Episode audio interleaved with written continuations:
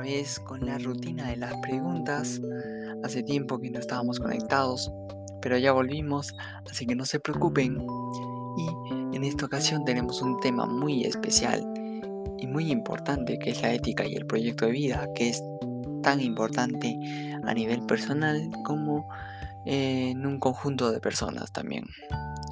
Así que vamos con las preguntas. Y nos dice, ¿cuál es tu misión, tu visión y tu meta?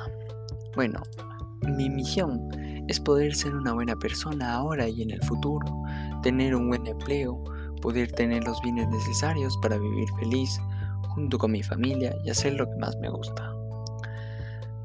La visión que tengo para el futuro es tener una propia empresa de carros y poder administrarla por mi propia cuenta, ya que voy a estudiar la carrera de administración y he pensado mucho y me gusta la idea que tengo.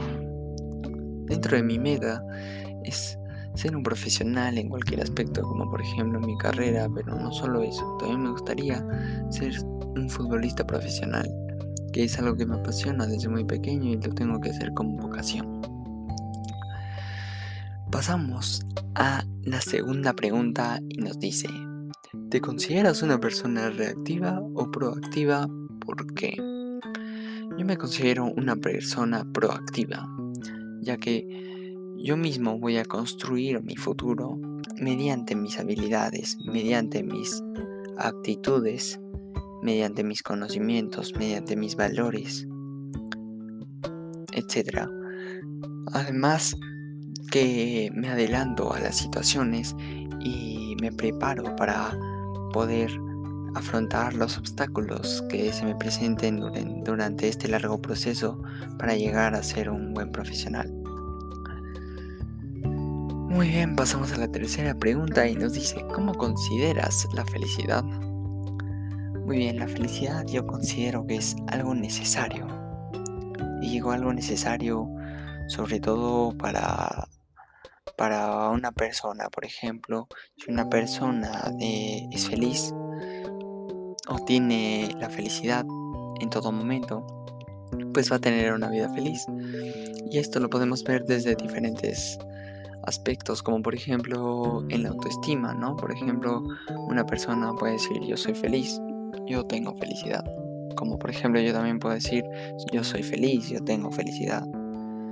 Y puedo vivir con esa felicidad muy bien.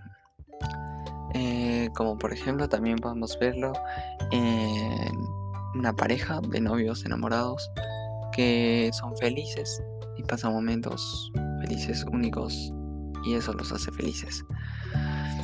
Muy bien, pasamos a la última pregunta y nos dice, ¿cómo consideras el deber para ti? Muy bien, el deber yo lo considero que debería ser algo mutuo entre todos. ¿Y por qué digo eso? Porque para el deber nosotros también tenemos que considerar algunos de algunos valores, como por ejemplo la justicia y el respeto que ya dije, esto debe ser mutuo para poder convivir eh, de una buena manera junto con la sociedad y poder sobresalir como país, como persona y como conjunto en sociedad.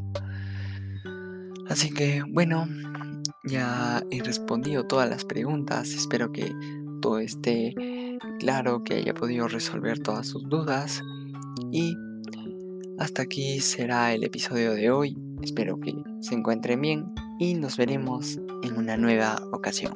Hasta luego, cuídense.